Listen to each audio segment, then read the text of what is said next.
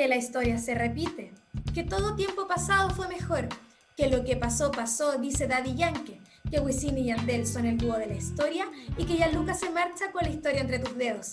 Carolina y Sergio te invitan a analizar la realidad históricamente y a pensar en qué momento agarramos tanto vuelo y nos encontramos ahora acá.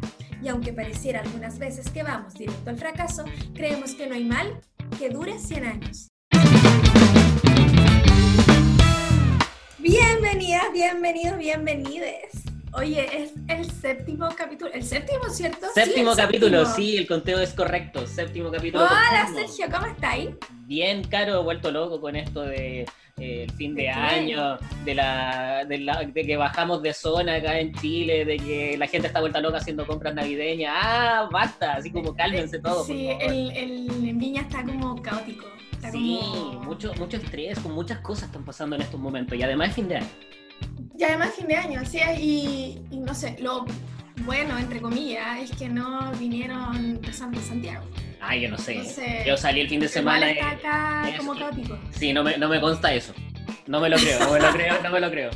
Están pidiendo permiso de trabajo, algo así. Sí. Oye, hoy día tenemos un acá. capítulo, sí, tenemos un capítulo muy bacán, muy bacán. Le pusimos Sí. te quiero mucho, toma agua, compra agua, porque eh, tenemos una tremenda invitada para hablar de un tema que nos parece que es muy relevante y que debería ir también en la Constitución, Así es. que es el tema del el medio ambiente y el agua, que teníamos, creo, mucho que decir. Que ha sido súper emblemático también en los últimos años. Pues ha sido de las grandes discusiones que hemos sostenido en nuestro país. Sí, po. Y para eso después vamos a presentar a nuestra invitada. Y quiero partir con un texto, como siempre, muy matea, que se llama El medio ambiente, el desafío de una nueva constitución, de Dominique Hervé y Yani López, profesora de Derecho Ambiental e ingeniero civil respectivamente. Dice, la gestión ambiental nacional de las últimas décadas ha fallado en un punto central, crear confianza en la sostenibilidad del proceso de desarrollo. Actualmente, el debate ambiental cuestiona fuertemente que el crecimiento económico implique un costo tan alto para la salud de la población y los ecosistemas naturales. Y sin ir más lejos, se ha denominado zonas de sacrificio ambiental a los complejos de alta concentración industrial y productiva del país. Lamentablemente, esta percepción negativa se ha reafirmado por la irresolución de problemas ambientales de larga data, como por ejemplo la contaminación atmosférica en zonas urbanas, que según la Organización Mundial de la Salud produce 11.300 muertes al año, tampoco es menor. Hoy, debido al cambio climático, esta percepción negativa se agrava con la visión desesperanzadora de un futuro aún más crítico, tanto por la inacción política a nivel internacional, como por las predicciones del impacto que tendrá en nuestro territorio, ya vivenciado por muchos, eh, la mega sequía de la zona centro-sur del país. Y esta falta de confianza, por cierto, repercute en el sector productivo dada la progresiva dificultad de obtener autorizaciones ambientales para nuevos proyectos de inversión y también una mayor conflictividad con las comunidades donde se emplazan grandes actividades industriales. Así como la falta de confianza es un problema que se va tornando estructural, no es posible pensar en una solución que se fundamente solo en una mejor gestión. Es por lo tanto necesario repensar las bases de nuestro sistema de protección del medio ambiente. Un cambio constitucional puede ser habilitante de este nuevo sistema, pero solo en la medida en que se vea acompañado de una visión transformadora del modelo actual. Ya hemos hablado mucho del modelo actual, con esto termino una cita cortita, ya les conté quiénes son los autores y esto está en la hoja en blanco, un libro eh, que se llama La hoja en blanco, claves para conversar sobre una nueva constitución y lo editó La Pollera Ediciones. Eh, me gusta mucho esa editorial, así que voy a pasar el dato nomás, es buena y busquen textos, tienen textos de todos precios, pero editan cuestiones como muy 10 de 10. Eh, y para esto, para hablar de este tema maravilloso, quiero presentar a mi amiga personal, Paula Araya. La Paula es ingeniera de procesos, ingeniera de ventas de Latinoamérica, eh, de AdAge, no sé si lo digo bien, Water Technologies. Es ingeniera bioquímica de la Pontificia Universidad Católica del Paraíso, otra vez estamos con el sello valórico. Ha desarrollado su carrera en el área ambiental, específicamente en tratamiento de aguas, diseñando plantas de tratamiento de aguas residuales, industriales y de agua potable. eh, a comienzos más o menos de 2018 comienza a trabajar en H Water Technologies en Atlanta, Georgia, enfocándose en el diseño e implementación de plantas de remoción de contaminantes específicos en el agua potable para Estados Unidos y para Latinoamérica. Hoy día nuestro primer contacto internacional y le quiero dar la bienvenida a Paula Araya. Hola Paula, ¿cómo estáis? Hola, estoy súper bien, yo estoy súper contenta. Ay, me encanta. Eh, ¿Está bien la presentación o no? No escatimamos en, en pompas. Sí, no, está bien. Algo que en verdad es error mío, pero algo que una profe siempre nos decía, ustedes son ingenieros bioquímicos, son ingenieros civiles bioquímicos, pero en el, yo te lo mandé de esa forma porque sabemos que solamente en Chile es esta cosa del ingeniero civil y en cualquier otro lado, como que si no piensan civil, piensan obra civil. Claro. Entonces, como para que la gente afuera eh, lo entienda, yo digo que soy ingeniera bioquímica solamente. Me gusta. Eh, ingeniera bioquímica. Civil bioquímica es el título que entrega la Universidad Católica de Valparaíso, exacto. Sí, Alma, insisto que vamos a terminar cantando. el himno de la sí, vamos a cantar en cualquier momento el himno de la Católica del Paraíso. Para que la profe Claudia Altamirano no me rete porque digo ingeniera bioquímica. Para que no se aterre. Está bien, está bien. Oye, y además destaquemos lo que conversábamos antes de, iniciar el capítulo, de que este es nuestro ah, primer contacto internacional, y justo con Atlanta, entonces queremos decir, este es un contacto exclusivo con CNN en Atlanta. Nos sentimos muy internacionales. Breaking news. Breaking sí, news. Sí, estamos con una diferencia horaria de solo dos horas. Claro, corresponsal en vivo corresponsal en vivo, así, así que si se cae la señal, ustedes comprenderán señal satelital. Se nos cae el satélite, disculpen, se nos cae el satélite. Con rebote, no, hoy día no.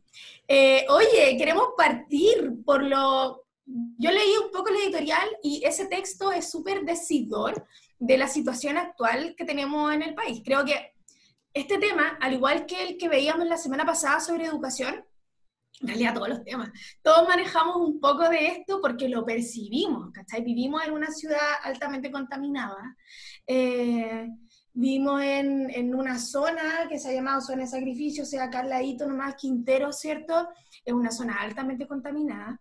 Y quería saber como, cuál es el diagnóstico que tú haces desde toda esta... Eh, bioquímica, ¿cierto? Eh, de la situación medioambiental en Chile, considerando justamente las zonas de sacrificio, la utilización y extracción de nuestros recursos naturales y el alcance que tenemos de desarrollo sostenible, que creo que es bien poco, pero no sé eh, cuál es tu percepción. Em, mira, mi percepción es, bueno, yo creo que lo que todos sabemos, o sea, tener zona de sacrificio en un país, eh, o por ejemplo, voy a pasarme a otro tema, pero sí, lo mismo, pero el tema salió hace poco de que muchas ciudades de Chile eran como ocho ciudades de Chile que tienen una calidad de aire terrible. Entonces, no es solamente hablar, cuando, cuando hablamos de zonas de sacrificio, especialmente la gente que es de la quinta región piensa al tiro en Quintero, Ventana, Codelco.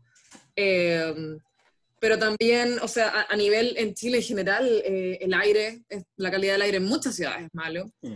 Zona de sacrificio también se le puede incluso llamar eh, a lo que ocurre en los territorios del Walmapu. Em, y con todas las, eh, las, empresas, eh, tienen que ver con, con, la tala de árboles, etc. zona de sacrificio en el norte, con Huasco, mm. con todas las mineras. Entonces, es complicado, es complicado sobre todo en un país que privilegia claramente, un país capitalista que claramente privilegia a los empresarios, a las empresas. Son empresas del Estado al final, o sea, uno piensa generalmente en los privados, pero em, son las mismas empresas del Estado. Y, y uno a veces piensa, eh, ¿dónde está la fiscalización ahí? Si es el mismo Estado que está fiscalizando, eh, obviamente están los intereses, eh, hay conflicto de intereses. Entonces, eso es complicado, la, la, utilización y extracción de recursos naturales. Eh, también ahí tiene que haber una regulación. Y el alcance del desarrollo sostenible, ahí es donde yo veo esperanzas. Em, sobre todo, eh, hay, hay, cosas que se han hecho, eh, cosas sobre todo que tienen que ver con la contaminación. Yo me siento muy orgullosa de pensar de que Chile fue uno de los primeros países en Latinoamérica, ciudades de Chile primero lo hicieron, Punta Arenas, Villa del Mar, de banear, por ejemplo, las, las bolsas plásticas. Eh, que, es algo no menor, el tema también eh, de, de, los, que tiene que ver más con salud, pero el tema de los sellos de la comida, em, se, se, está tramitando o se está tratando de hacer un proyecto para hacer el mismo tema de estos sellos de comida, pero de huella de carbono y de huella hídrica. Eh, para tener un desarrollo sostenible y para entender de repente que la cantidad de agua que se necesita para una palta y que por más ricas que sean las paltas, eh, esa es la cantidad de agua, o para la carne, la cantidad de carbono que se genera eh, produciendo carne o produciendo agua. Entonces, hay, hay, cosas que se están haciendo, hay cosas que se están regulando, sobre todo en el tema de contaminación. Eh, hace unos años se aprobó una ley que se llama la, la ley REP, que tiene que ver la responsabilidad extendida del productor, que fomenta también el, el reciclaje. Entonces, hay ciertas cosas que se están haciendo de desarrollo sostenible y hay ciertas empresas, sobre todo cuando son empresas internacionales, que, y también empresas nacionales, que se escucha bien esto del desarrollo sostenible. Entonces, se trata de hacer algo también porque, porque, porque suena bien y, a la larga nos va a hacer bien a todos. Es ahí entonces donde veo como más esperanza. Eh, y para claramente necesitamos tenerlo por escrito, necesitamos fiscalización, necesitamos regulación, necesitamos que, se cumpla. Mm. Sí. Em, hoy estaba pensando, claro, en las leyes que hemos avanzado y también estaba pensando, me quedé como pegado un poco en el tema de la responsabilidad estatal, eh, como en el fondo em, sacrificar población por el desarrollo, como, o por la economía en el fondo, más que con el desarrollo, por la economía, porque sabemos que Chile el desarrollo que tenemos es, es un desarrollo que no es, no es, equitativo, que no es tampoco eh, para todas las personas igual, Oye, Carolina, y, también considerando que, por ejemplo, que en la votación de la, del plebiscito, en la zona, en las llamadas zonas de sacrificio, eh, en Freirina, por ejemplo, en Chañaral, en Puchuncaví, Petorca y otras, eh, la votación del apruebo fue incluso superior al altísimo porcentaje de nivel nacional. Entonces, de alguna forma, eh, Paula nos mencionaba, por ejemplo, el tema de la calidad del aire. Santiago es como el emblemático en eso, pero las ciudades más contaminadas están en el sur, por, por otros motivos.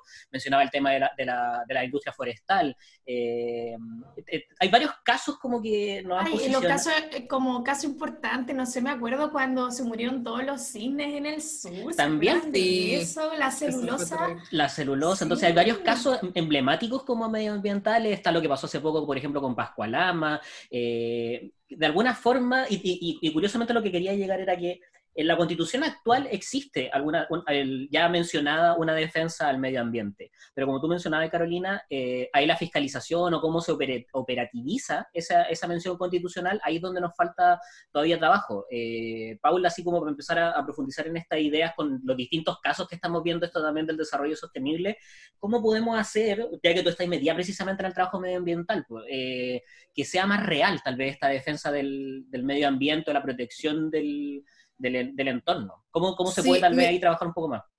Mira, a decir verdad, eh, la Constitución actualmente eh, carece de mención a la preservación del ecosistema. Ya.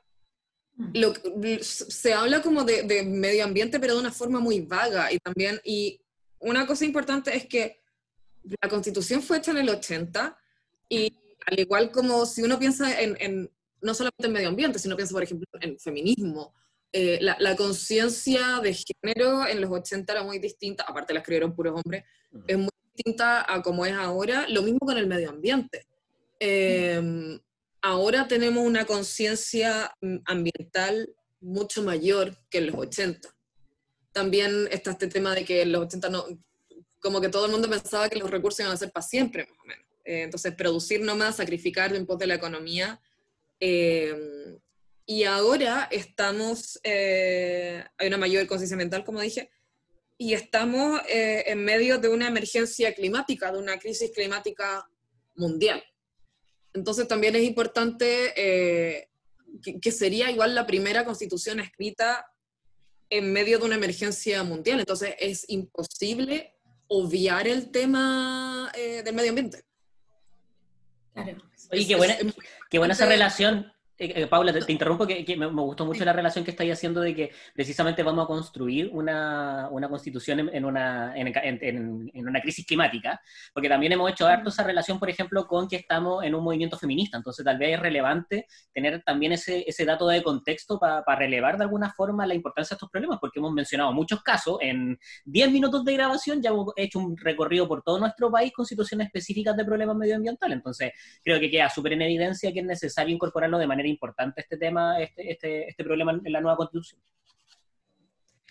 Sí, completamente, pero, eh, o sea, y más encima, o sea, claro, el, el, bueno, el movimiento feminista también es un tema mundial, pero en el tema de, eh, aquí es como que ya están como estos datos de que a cierto, ahora no me acuerdo exactamente la fecha, pero cada año aparece como un día que es el día en que ya se agotaron como los recursos que se tenían sí, mundialmente para el año. Exacto. Entonces, este es un tema más, yo creo que, obviamente yo me considero feminista, pero esto es como una emergencia, así como esta urgencia cuando habla Greta Thunberg de que en verdad esto es urgente, de que tenemos que hacer algo, entonces eso tiene que quedar más encima escrito para que no nos pasen boleta con cosas como lo que pasó, que me estoy adelantando, que también lo vamos a tocar, con eh, cuando se, hizo, se trató de hacer la reforma constitucional en el tema de la propiedad del agua. Eh, entonces, esas cosas no pueden pasar ahora, no pueden pasar en esta nueva constitución, no pueden haber cosas como eh, em, que quede espacio a la interpretación para que nos caguen. o sea, claro, nuevamente estamos hablando de la constitución con detalle, como no la constitución que deje algunos conceptos al aire, sino la que delimite exactamente qué vamos a entender, por ejemplo, en este caso, por un derecho medioambiental. Quiero decir esto porque todos los capítulos hemos hablado sobre eh, los derechos humanos y el derecho a disfrutar un medio ambiente libre de contaminación es un derecho humano. O sea, volvemos a la idea, eh, a la esencia de que no estamos pidiendo eh, cosas descabelladas, estamos pidiendo lo esencial, lo mínimo. Lo mínimo es poder disfrutar de un ambiente en el que respiremos y, esa cuestión no nos enferme, pues, ¿cachai? Que podamos salir a la calle, eh, ir a la playa, mojarnos en la playa y que no salgamos enranchados porque resulta que la playa está contaminada, ¿cachai? Entonces son como los principios muy básicos de lo que estamos pidiendo, muy, muy básicos. Sobre eso mismo, como que, ¿qué relación tiene eh, todo esto pensando en mejorar la calidad del aire, en descarbonizar, por ejemplo, el país por completo. Sé que hay ahora un plan que se firmó hace poco de descarbonización, es decir, de que las centrales termoeléctricas dejen de ser eh, centrales como a carbón y se piense en energía más limpia. Pero ¿qué consecuencias trae esto como en términos económicos, a nivel económico de lo que tú manejáis? Como, ¿Es positivo? ¿Es negativo? ¿Nos, nos hace daño en un país como Chile? Eh, ¿Qué cambia?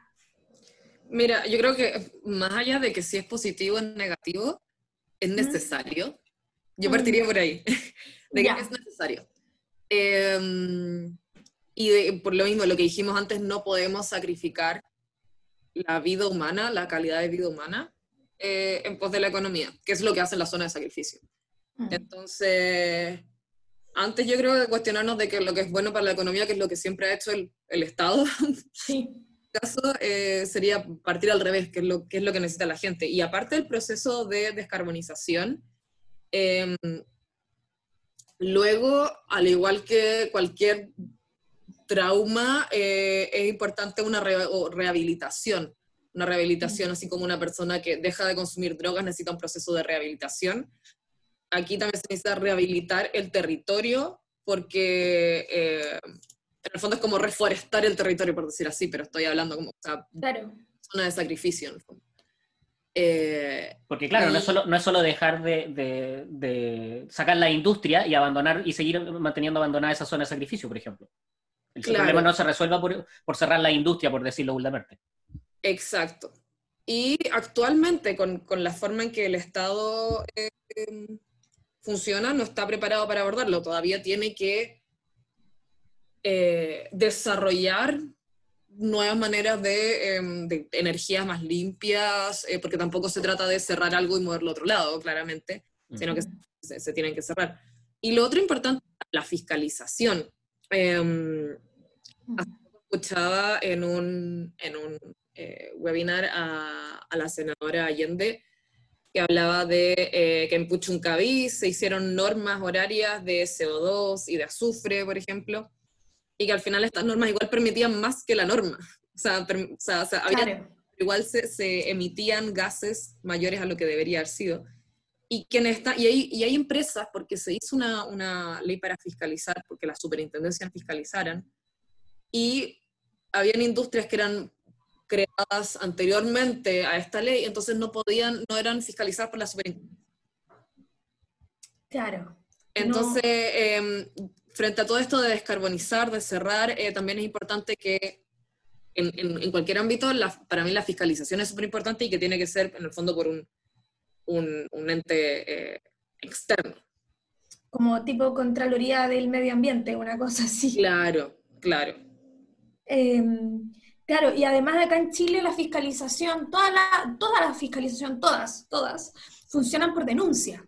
No hay ningún, no hay ninguna, eh, ningún organismo fiscalizador que opere como de manera independiente porque no da abasto el recurso que existe para poder como eh, fiscalizar todas las cosas. Por ejemplo, estoy pensando en educación. Eh, los equipos que hay no dan abasto para fiscalizar todos los colegios anualmente. O eh, la superintendencia de educación, o por ejemplo las seremías de salud, que siempre hay como unos periodos del año, o sea, pues, para el 18 de septiembre, hay que andar fiscalizando ahí como la empanada, ¿cachai? Como los locales de no sé qué pero son periodos en el año, anda fiscalizando, no sé, para Semana Santa las pescaderías, ¿cachai? Pero mm, el resto del año solo funcionan por denuncia. Entonces, donde existe una denuncia, ellos pueden Claro. Llegar a, o sea, no pueden, sino que utilizan el recurso para llegar a fiscalizar. Es súper pobre también lo que hay de fiscalización. O sea, además de no existir ley, eh, no existe tampoco la estructura ni, ni la institucionalidad para poder dar abasto a, este, a, como a los problemas que tenemos. Creo que también hay otro punto, perdón, sí. No, no, te voy a decir que otro ejemplo de, esto mismo que estaba mencionando, que en este caso eran las superintendencias, y como tú mismo dices, no dan abasto. Em, y a veces, eh, eh, un ejemplo muy claro es Codelco en Calama. Eh, ¿Ya? Mm, había, había cierto, o sea, hicieron monitoreo, o sea, se, se pidió las comunidades, aparte todas estas empresas necesitan tener eh, existe algo que se llama HSEC en las mineras, que es eh, Health, Security, Environment and Communities, comunidades. Entonces, eh, eso es como lo que hacen los, los, ingenieros ambientales en las mineras y es importante, bueno, también los equipos tienen a veces antropólogos, pero es muy importante la relación con las comunidades, porque las comunidades estuvieron ahí primero que la minera que se instaló. Y entonces, hubo conflicto de Codelco y se realizó monitoreos ambientales, pero los monitoreos ambientales fueron hechos por Codelco. Entonces, Codelco está haciendo los, mismos, los monitoreos ambientales de lo que ellos mismos contaminan, o sea, claro.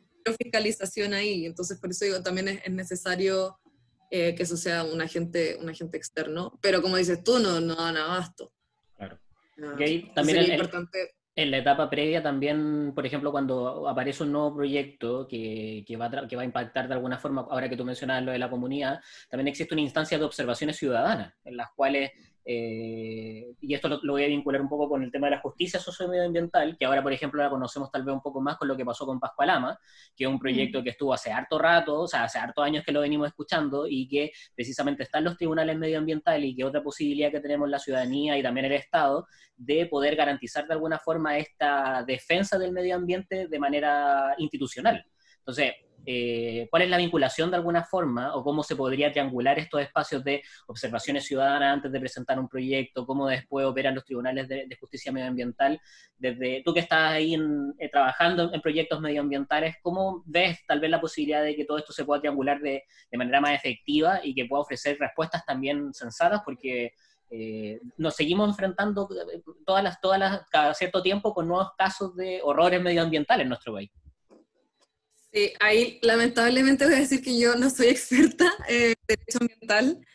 Em, y más que nada lo que yo veo, también para contar lo que yo hago, eh, es algo mucho más técnico y yo trabajo viendo el, tema de mm, la calidad de agua, porque también una cosa es la cantidad o el acceso que tenemos al agua y otra es la, asegurar que la calidad de agua que estamos tomando sea buena. Así que eso es lo que me dedico ahora, actualmente en Estados Unidos. Eh, lamentablemente, o sea, a mí me interesa mucho el tema de acceso al agua y el tema del derecho ambiental y me interesa mucho lo que pasa en Chile, pero eh, actualmente no tengo las herramientas para saber cómo podemos triangular todo esto, sobre todo basado en el, en el derecho ambiental. Así que perdón por haber quedado un poquito al dedo. Claro, no, no, pienso también, o sea, sí, no te preocupes. ¿ah? Eh, pensaba también en lo que hemos hablado en otros capítulos sobre eh, la distribución de poder. Siempre volvemos a la idea de la distribución de poder, que en el fondo cuánto poder tiene la ciudadanía o cuánto poder tenemos nosotros para elegir autoridades que nos permitan, eh, por ejemplo, en este caso, fiscalizar, o que algunos de los organismos del Estado también tengan autoridades elegibles y que no sean designaciones.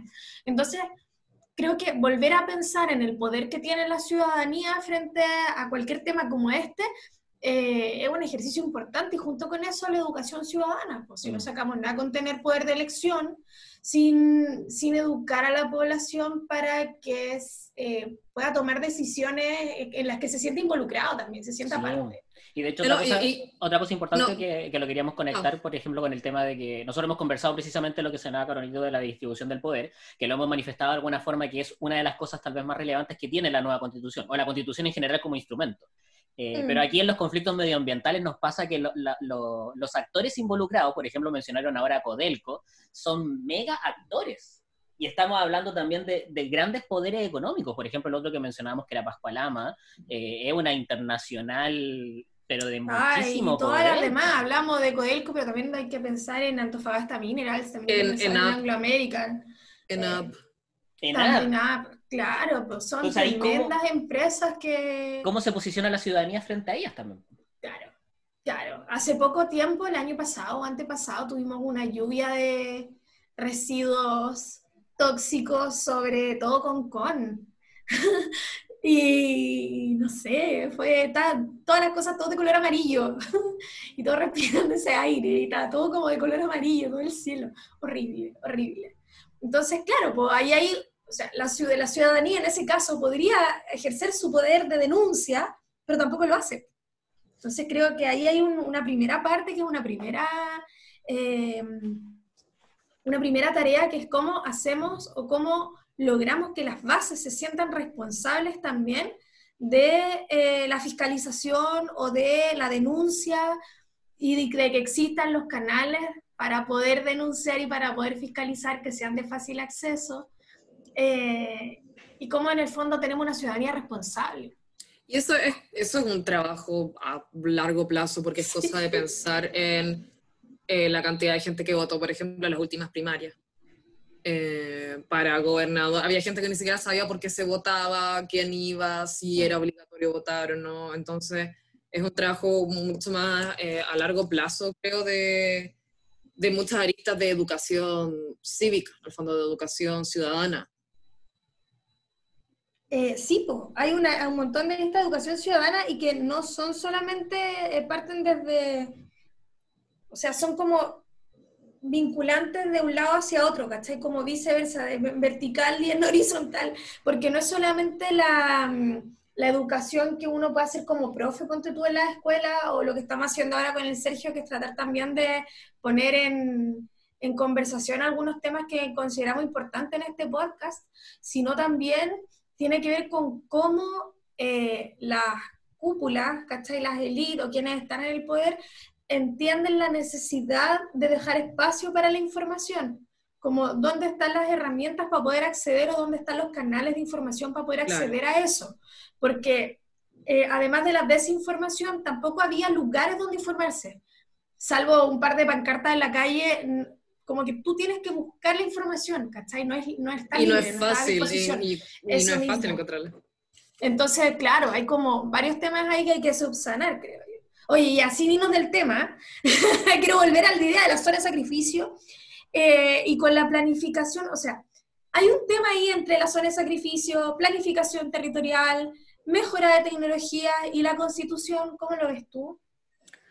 Eh, sí, o sea, claramente tiene que estar, primero, garantizar en la constitución lo que hablábamos antes de el derecho eh, el derecho en el fondo a vivir, a desarrollarse en un ambiente sano, eh, derecho a la vida y a la integridad física. Hay que ampliar el concepto a, que sea también derecho a la vida y a la integridad física eh, y que esto incluya, o sea, que incluya el tema del aire, del agua, de que estoy viviendo en un ambiente no tóxico.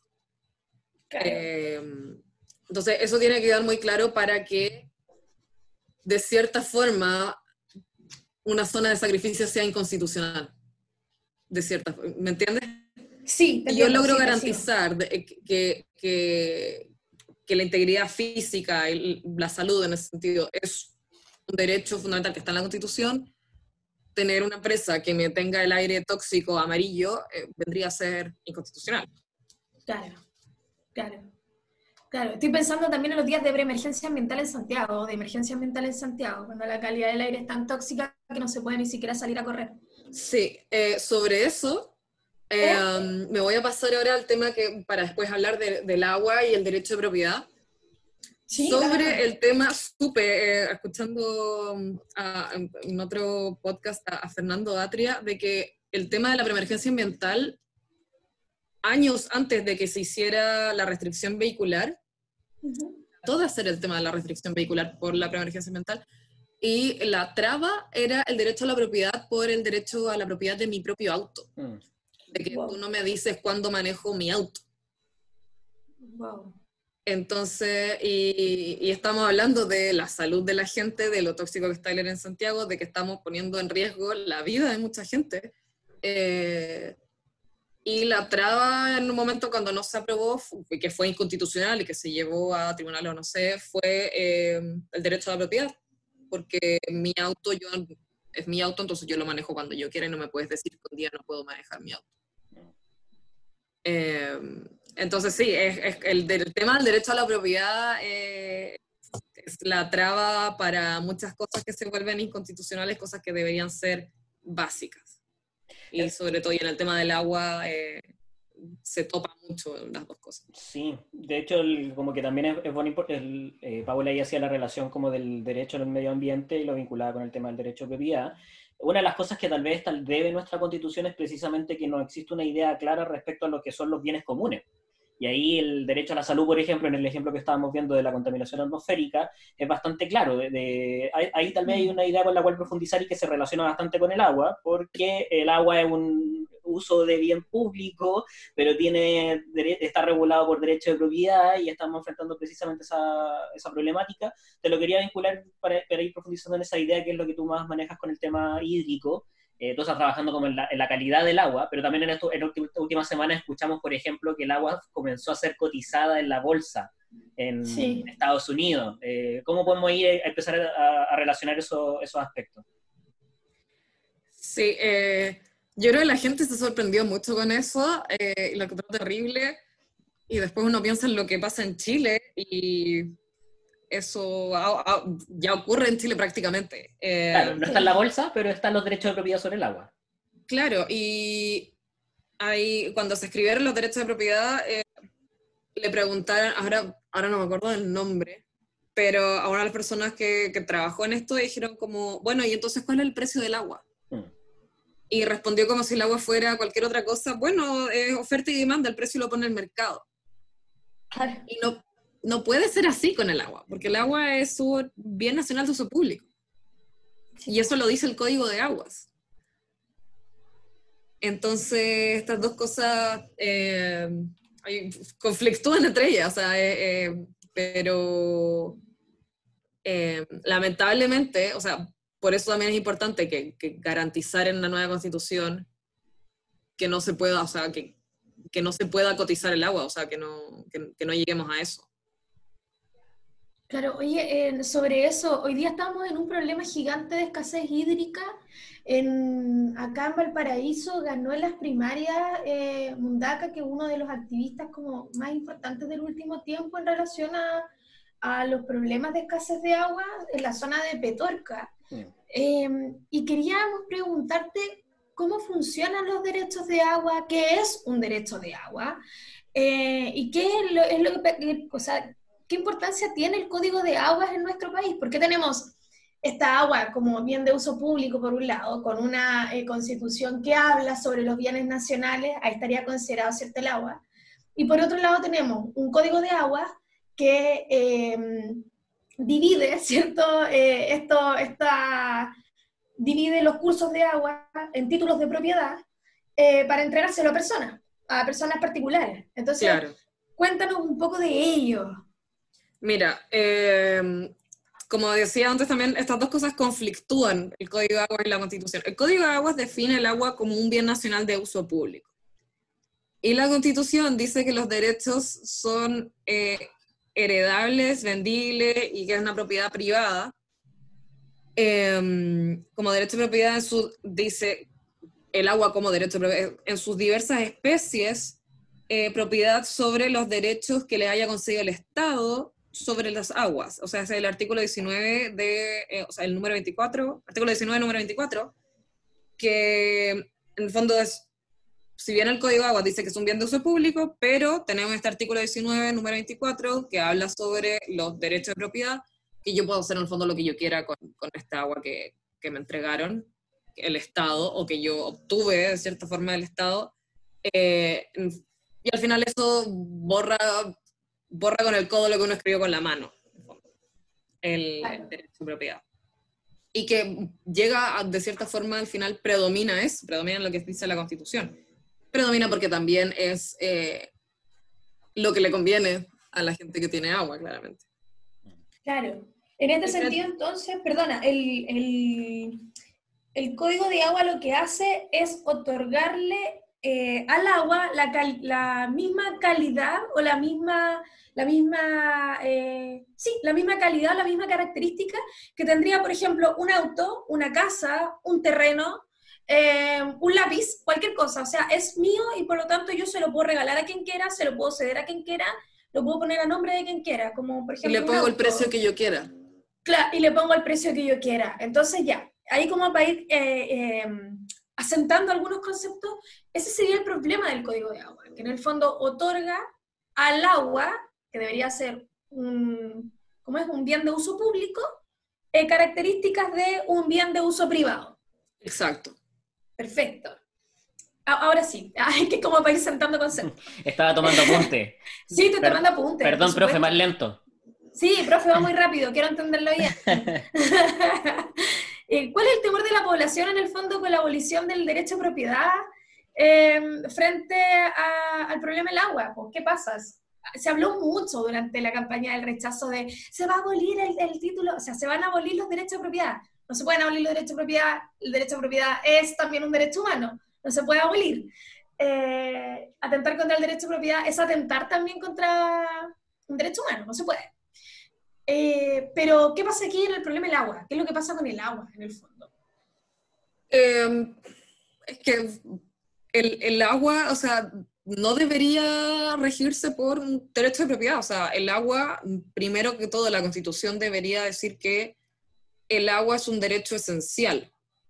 Mm. Es el tema, o sea, antes de hablar de, los derechos de propiedad, y eh, que la prioridad del agua es el consumo humano por encima de cualquier otro. Mm. Eso debería estar, entonces, no se trata de abolir el derecho a la propiedad, pero se trata de pensar de que hay algo más importante que el derecho a la propiedad, que es el derecho esencial al agua, al acceso al agua. Claro, y para todos. Ah, Exacto. Claro, ahí es, precisamente la reconfiguración, que hoy en día el agua está como derecho, pero tiene, una, tiene un énfasis tal vez en la vinculación a, la propiedad, en lo individual, cuando la forma para repensarlo como, como bien escaso también es pensarlo en el acceso a la comunidad, y específicamente como tú mencionabas, para el consumo humano.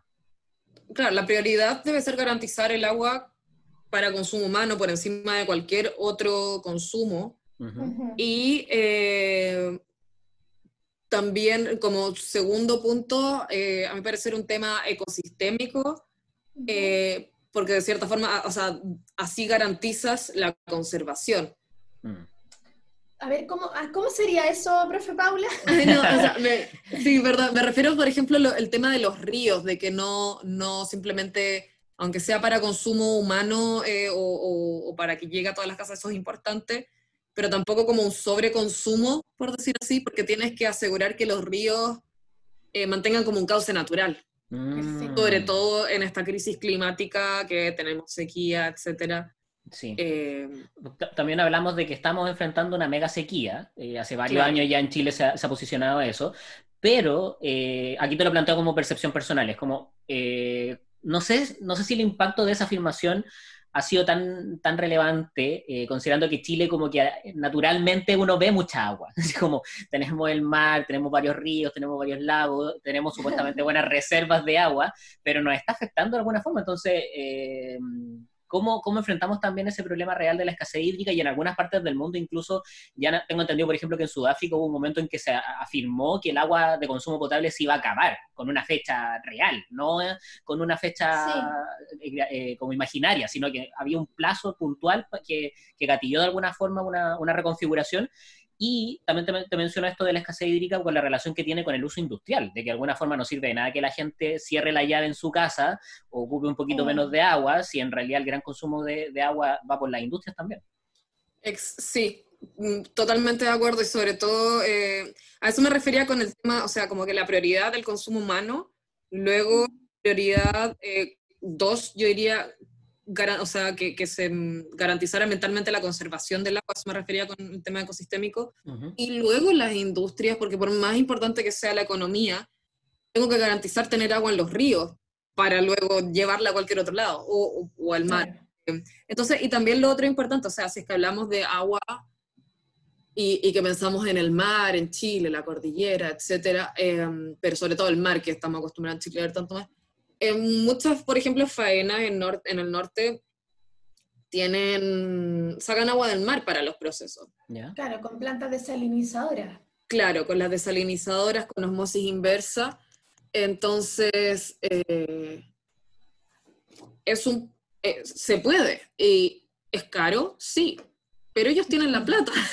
Entonces, es el tema, que eh, por, por eso decía que lo importante es que la prioridad, el agua sobre todo dulce, el agua de los ríos, vaya a consumo humano, que es más barato tratarla para hacerla potable.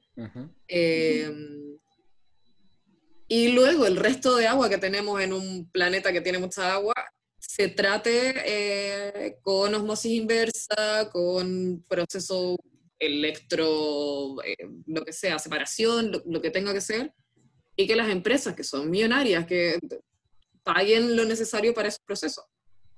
Claro, ahí también viene el otro tema que es como cómo hemos hecho responsable a la sociedad de el menor uso del de, agua eh, con todas estas campañas de prevención a los niños, que cerremos la llave y todo, pero finalmente es un, una, un ápice Pelo en la cola de... sí. Claro. O sea, el consumo Claro. de agua de la ciudadanía es mucho, es- tengo entendido que es muy menor que el que hace en Chile a nivel industrial.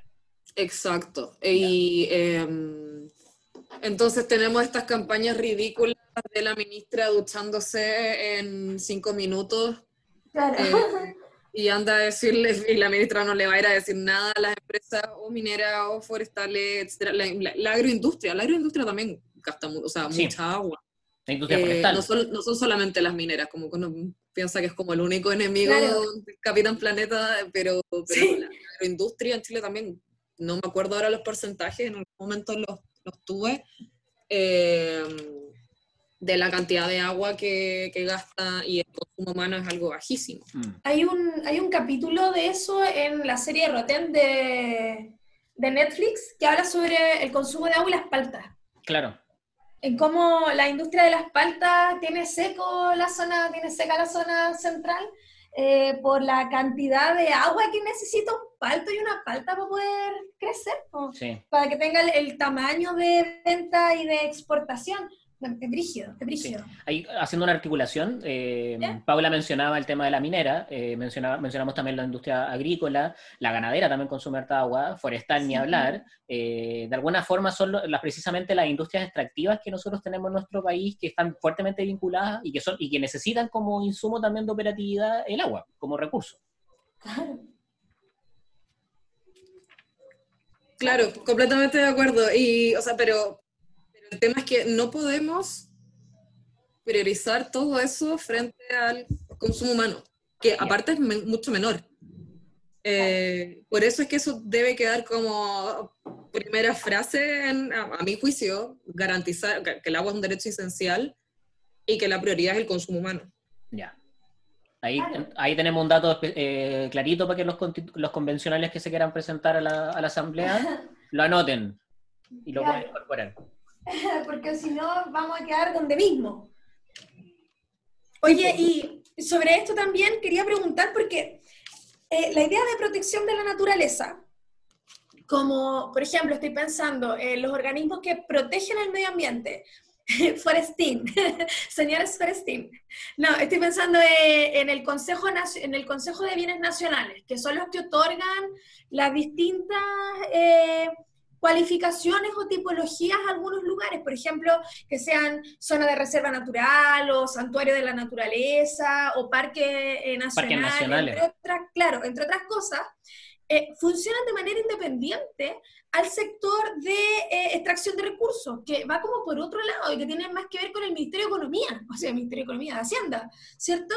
Y por otro lado van las oficinas y las leyes que se encargan de, por ejemplo, estoy pensando en el MINCAP, que es la oficina de, o sea, perdón, el Ministerio de la Cultura, las Artes y el Patrimonio, ¿cachai? Como la idea de patrimonio va por otro lado. O sea, en nuestro país tenemos un desorden, como que lo que tiene que ver con recursos naturales o con bienes de la naturaleza o con el medio ambiente, está por todo distinto y además tenemos un Ministerio de Medio Ambiente. Entonces no hay ningún, de, qué manera es como posible repensar la economía en este caso y pensar el bienestar, ¿cierto?, de las personas, eh, siendo respetuosos como con el disfrute, ¿cachai? Con el acceso a la naturaleza, tanto como a la explotación de ella, porque en el fondo somos un país que vive de la extracción de, recursos naturales. De recursos.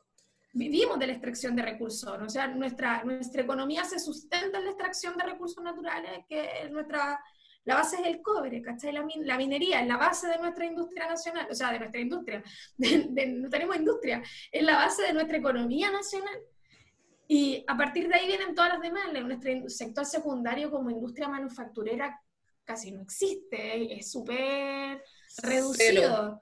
No, y, por el otro lado la, exportación de, de frutas y verduras y... Que también es, extractivo. De manzana y todo, claro. Claro, extractivo y, la cantidad de agua para riego, para todo. Sí, y nuestra gran industria es como la del vino que, que, se exporta y sería, si tampoco tenemos tanta industria.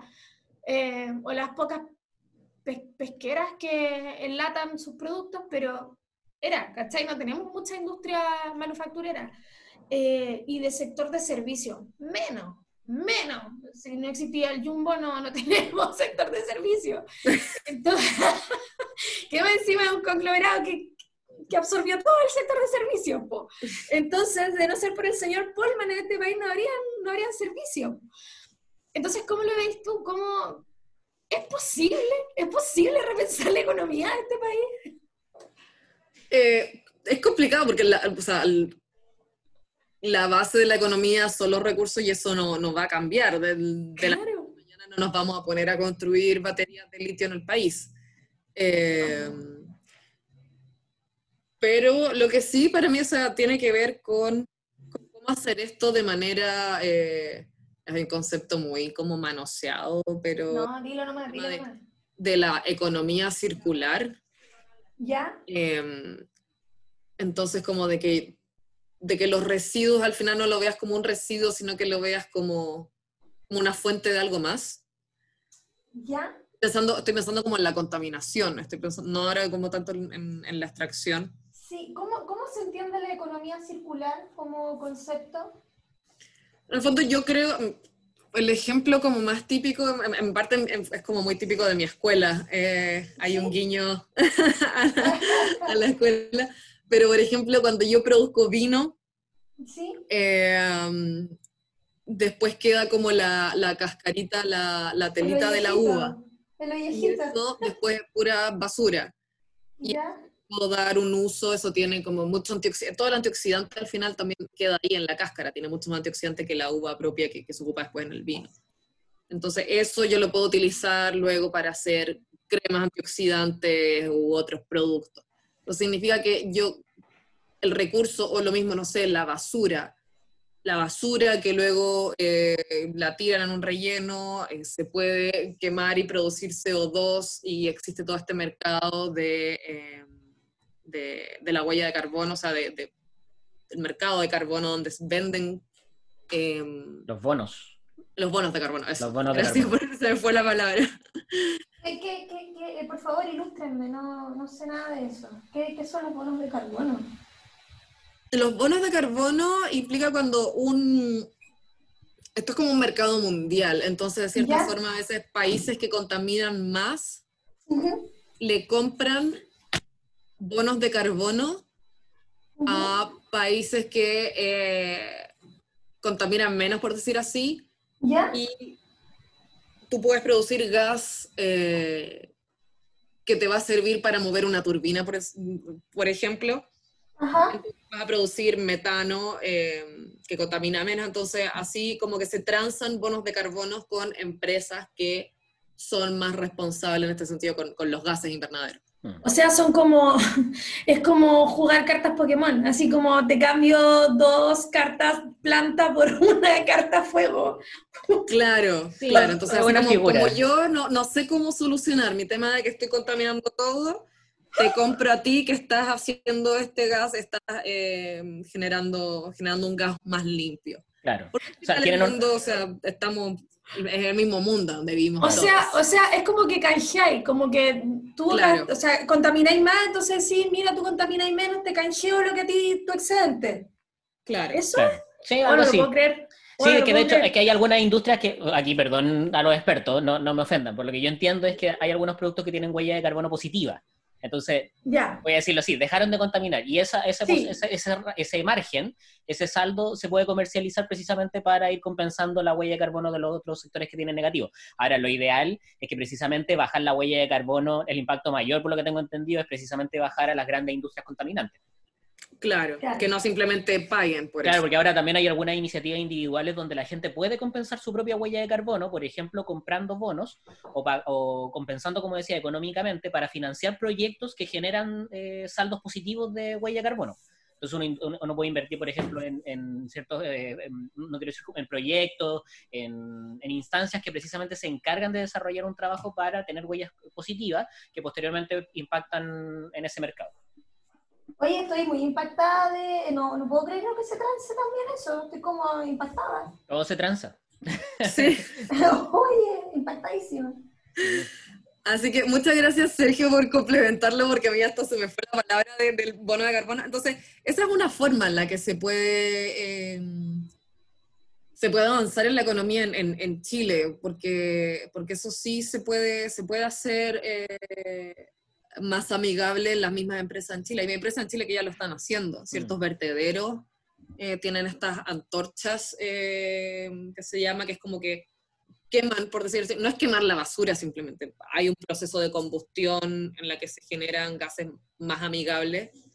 eh, y esto se transa, como decía Sergio. Entonces, es voy a dar- importante. Puedo- Y- aquí me voy a tirar un carril para, para, para ver si voy bien. Profe, aquí esta es como la, la, la interrogación y voy a tirarme un carril para ver si estoy en lo, en lo cierto. Para dar un ejemplo tal vez más cercano.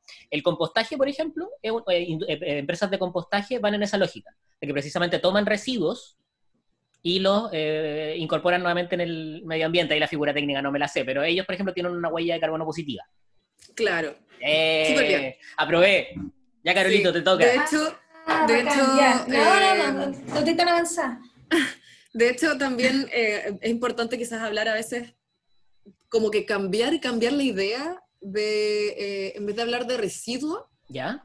hablar de subproducto. Mira, eso me gustó. Porque ahí le estáis dando un, estáis como tratando de buscarle un valor a este residuo. Claro, Entonces, claro. al llamarlo Una- subproducto, voy a hacer de esto algo que me va a servir también. Claro. es una, aproximación más positiva. po. Porque cuando lo Claro. decís como residuo, de alguna forma también te desligáis de él po, y, lo- y lo- te olvidas completamente.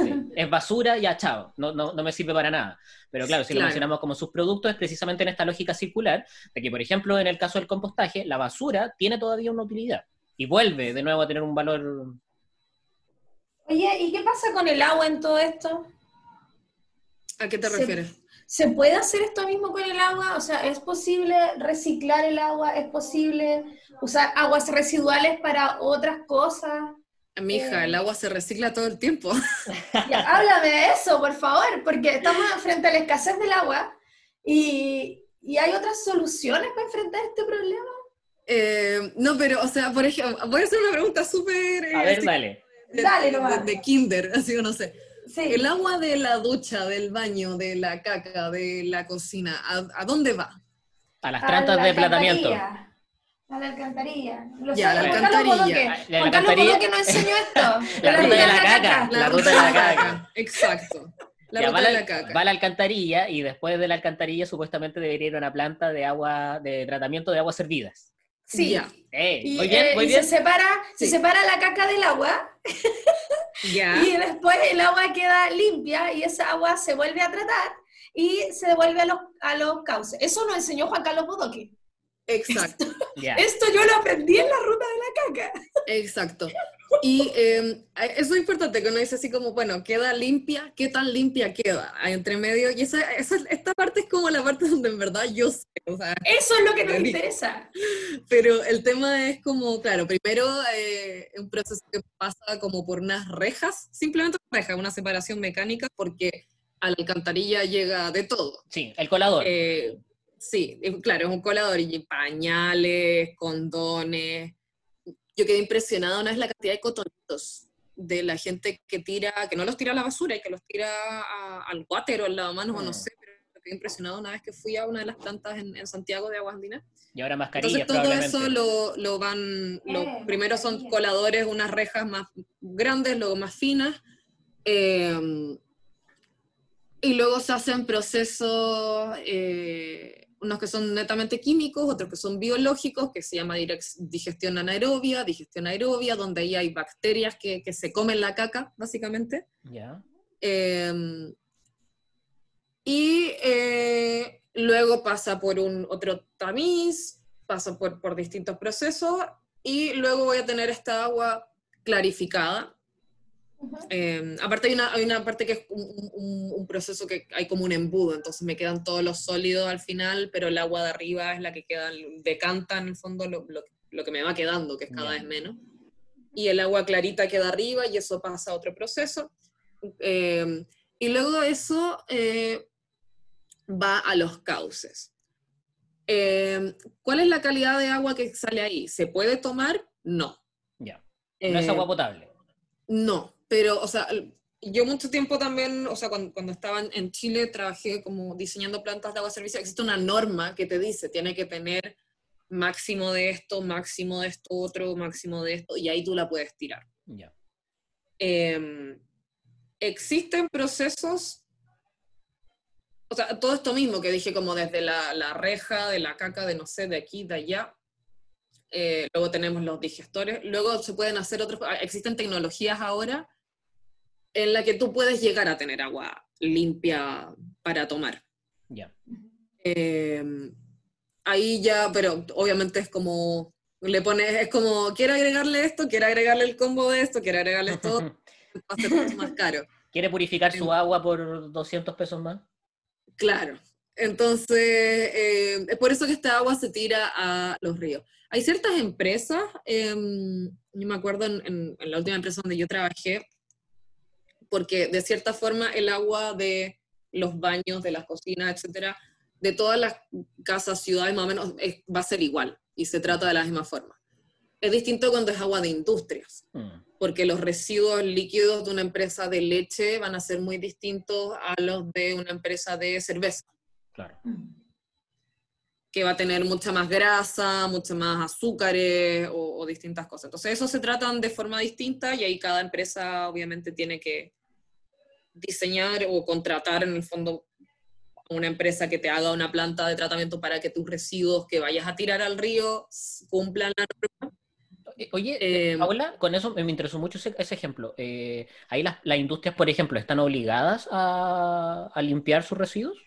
Claro, porque cada, cada cauce, o sea, existe una norma para tirar agua a río, a lago, a mar. eh, entonces sí, tienes que tener, y eso sí se fiscaliza, Ya, perfecto. Em, entonces tienes que, y se hacen licitaciones a veces para cumplir con, con diseñar la, la, planta. O eso como también son empresas privadas, generalmente sí. estoy hablando de industria, no sé, una cervecera, una lechera. Eh, a veces son ventas directas que compran a un, una empresa de servicios que diseña plantas de tratamiento. Y ahí a veces tienen más plata y ahí pueden, pueden jugar más con esto de de quizás una economía también más circular. Voy a dar eh, un ejemplo de una, una, pequeña cervecera que mm, no sé si puedo decir nombre. Sí, dale nomás. Cross. Eh, la cerveza Cross eh, nos compró a la empresa donde yo trabajaba antes la planta de tratamiento de sus residuos. Ya. Y luego del, de la parte de eh, que es como la, la parte biológica, donde es la digestión aerobia, anaerobia. Uh -huh. Luego pasaba otro proceso que se llama MBBR, que es con unas membranas, que es como un colador infinitamente pequeño. Ya. Yeah. Decirlo de forma simple, son unas membranas eh, como de ultrafiltración. Y luego esta agua podría tomarse, sí, pero ellos la ocupaban para todo el proceso de, eh, de limpieza, de limpiar eh, todo lo donde van trabajando, o sea, todas la, la, mm. eh, las botellas, etcétera, eh, ocupaban esta agua. Ya.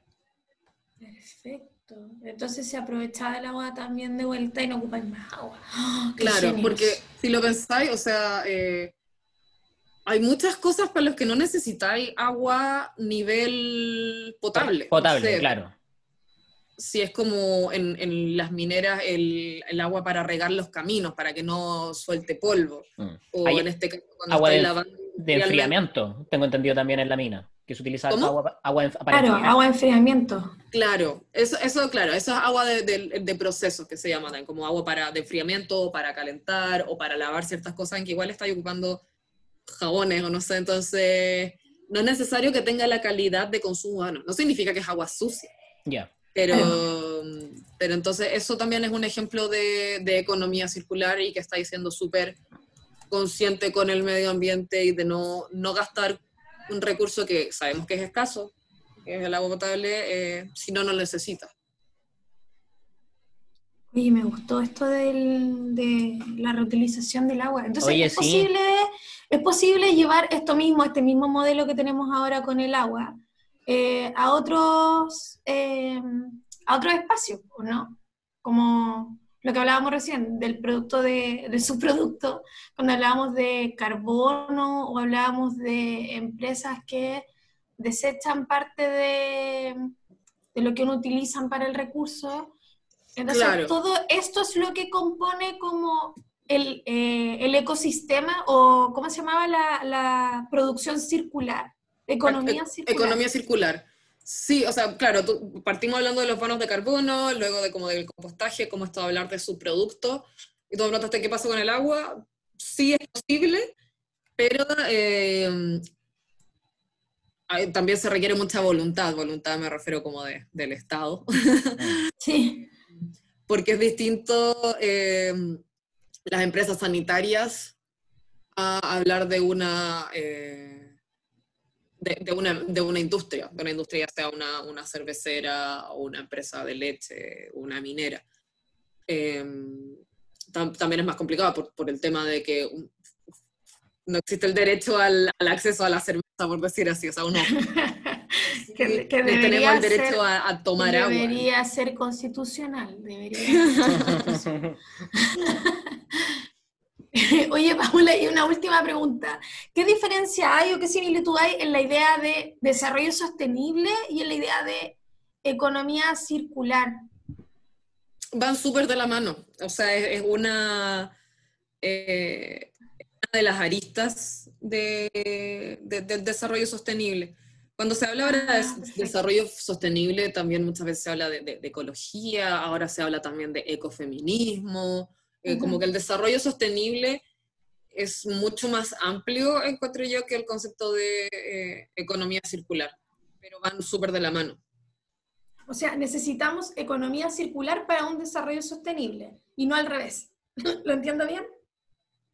Sí. Sí, porque aparte, em, como cuando tú me decías, como cuál es el, qué consecuencias trae esto en términos económicos, o si esto es mm. Economía, o, cómo se podría tratar, eh, es como, eso es parte del desarrollo sustentable, si no piensas el desarrollo sustentable es algo mucho más, más global, siento yo, tiene que... Sí. Tiene que, es, uno de los objetivos que tiene hoy día la Organización de las Naciones Unidas para el desarrollo. Claro, claro. Y, la economía circular en el fondo es como, cómo yo, eh, cómo hago que esto no me afecte económicamente mm, perfecto. teniendo una economía circular. ¿Cómo verlo como una forma? que no simplemente estoy extrayendo o, botando, sino que estoy viendo, me estoy haciendo responsable de mis residuos. Eh, como empresa que genera residuos, los empiezo a ver como un subproducto y le veo otro uso o, em, o me hago yo mismo responsable de, em, del, tema del reciclaje eh, o, involucro a la comunidad en el tema del reciclaje, como el tema de, la ley REP, de la responsabilidad extendida al mm. productor. Em, entonces, todas esas cosas son parte de la economía circular y que nos va a ayudar claramente a eh, el desarrollo sustentable a grandes rasgos. Sí, oye, como gracias Paula, estaba pensando, hay hoy día ejemplos importantes en nuestro país sobre eh, la reutilización de residuos. Por ejemplo, en la comuna de La Pintana, eh, hace harto tiempo, por lo menos un par de años, eh, lo que se, se invirtió, se invirtieron recursos en educar a la población en la separación de residuos. Por ejemplo, de lo que van a botar a la basura, la gente eh, se educó a toda la población, se hizo como capacitaciones, ¿cachai? En los barrios, para que la gente separara eh, las cáscaras, en el fondo como lo, orgánico de lo inorgánico, ¿cachai? Las cáscaras, eh, la, toda la, la, comida que sobra, no sé, el té, ¿cachai? Todas esas cuestiones. Y por otro lado, el papel, los cartones y todo lo que era como basura común. Ni siquiera pensando en en la distribución como de toda la basura, así como los cartones en una parte, el tetrapack en otra parte. No, solo lo orgánico del inorgánico, solo eso. O sea, como una actividad súper eh, menor, ¿cachai? No pensando en este reciclaje que hay como bacán en, en, Europa, donde efectivamente pasa un camioncito que lleva, no sé, pues el tetrapack, otro camioncito que se lleva las latas, otro camioncito. Aquí no, orgánico e inorgánico, ¿cachai? Como lo que se pudre de lo que no se pudre. Eh, y con la, pasa un día el camión de lo inorgánico, otro día el camión de lo orgánico, y lo que se hizo con esta, con esta, em, con todos estos residuos eh, orgánicos es compostarlo y preparar tierra de hojas de todo lo que llega, ¿cachai? De toda la comuna, de los barrios que están participando en esta comuna. La raja. Y abarató los costos sobre la tierra de hojas y sobre un montón de cosas a un nivel como tan impactante que se pudieron hacer nuevos parques en la ventana. Mm. ¿Cachai? Y se pudieron como implementar más áreas verdes, porque el área verde tiene un costo súper elevado, ¿cachai? Entonces, como la misma población está involucrada en la, en la, separación de sus propios residuos, también son conscientes de que ese parque fue hecho con lo que ellos mismos están separando, como con el, con el mismo trabajo que ellos están haciendo ciudadanos. Y ha sido un impacto como súper brutal, no solo en lo económico, como en lo cuantificable de que ha disminuido, ¿cachai? El costo de, de la compra de todas estas cuestiones, de la tierra, de hoja y todo lo que tiene que llevar el parque, sino también en el impacto social, ¿cachai? Que tiene un área verde, y por último en el impacto ciudadano, de cómo la gente se siente responsable, ¿cachai? De también cuidar el parque y de seguir haciendo la separación de, de los residuos, para poder justamente seguir haciendo más parques, pues, ¿cachai? Obvio, y te, sentís parte, y te sentís como el, lo que estáis haciendo tiene un, un, propósito. Muchas veces está como el mito en algunos lados de que si, si las cosas como en los puntos limpios luego las mezclan o no. Entonces, como, ah, pero ¿para qué voy a separar las cosas si después llega el camión y mezcla todo? Entonces, acá el ver que esto tiene un propósito que realmente ocurre eh, y veo el resultado, que eso de repente es muy importante como en general, en, ciertas cosas como eh, lo, estoy viendo ahí, entonces eso obviamente te, te, motiva a seguir haciéndolo, es una muy como los, para los clásicos los clásicos acopios de plástico de vidrio que uno claro más allá de cumplir con dejar el plástico ahí o el vidrio después uno nunca sabe en qué termina todo eso Y solo complementando lo que mencionaba Carolito, una vez a mí me mencionaron que precisamente, más allá de, por ejemplo, ducharse un poquito menos, que reciclar el plástico es una de las acciones más concretas que la ciudadanía podría, y que tiene mayor impacto al parecer para, para la mejora del medio ambiente o para la recuperación del medio ambiente, es precisamente el compostaje, que, que debería ser una práctica que deberíamos implementar en todos nuestros hogares porque la, la ¿cómo se llama? La reducción de, de los residuos, de los subproductos, como está señalando ahora Paula, eh, tiene un impacto bien, bien grande en el medio ambiente. Entonces ahí hay tal vez una de las prácticas súper buenas que podríamos también seguir trabajando. Yo también comparto mucho que creo que este es el capítulo que he aprendido más desde en esta conversación, Carolito. Ay, qué emoción. Un montón de como, tía Paula. estaba tan nerviosa. Ay, no. Eh, y como ya para ir cerrando, ah, para ir cerrando, como, ¿qué es lo que deberíamos poner por escrito para poder asegurar todos estos temas que hemos conversado? El desarrollo sostenible, en la economía circular, el acceso al agua como bien de uso público, de verdad, eh, seguir utilizando los residuos no como residuos, sino como subproductos de los procesos industriales, entre todas las cuestiones que hemos hablado. Como que, ¿Qué es lo que deberíamos poner por escrito? Porque estamos pensando en buscar convencionales, ¿cachai? Entonces, ¿a qué deberíamos, como, si alguien está hablando sobre esto, ah, esto es lo que me sirve para medio ambiente, como, ¿qué sería? No sabemos, no sabemos, desconocemos. Eh, bueno, sobre todo volviendo como al tema del agua, eh, mm. que quizás también como lo que, no, no, sé si decir como que está de moda, pero últimamente hemos hablado mucho de eso, o sea, no solamente ahora me refiero al podcast, sino en... en sí. Eh, para mí como que casi así como cuña es importante pensar que el agua es un derecho esencial y que la prioridad de este es el consumo humano por encima de cualquier otro. Al mismo tiempo se debe garantizar ambientalmente su conservación. Mm. Eso para mí es como algo muy, muy importante que debe ir ahí.